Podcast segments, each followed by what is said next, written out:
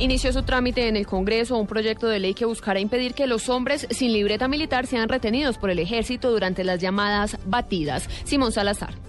El senador del partido de la U, Jimmy Chamorro, radicó un proyecto de ley para prohibir las denominadas batidas por parte del ejército. Aseguró que son los jóvenes de escasos recursos los que más se han visto afectados cuando son retenidos por no tener libreta militar. Esas retenciones son ilegales. Esas retenciones no obedecen a mandamiento judicial.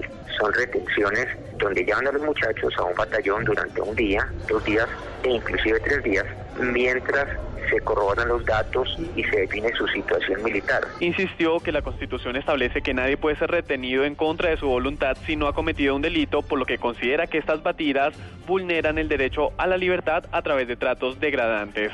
Simón Salazar, Blue Radio.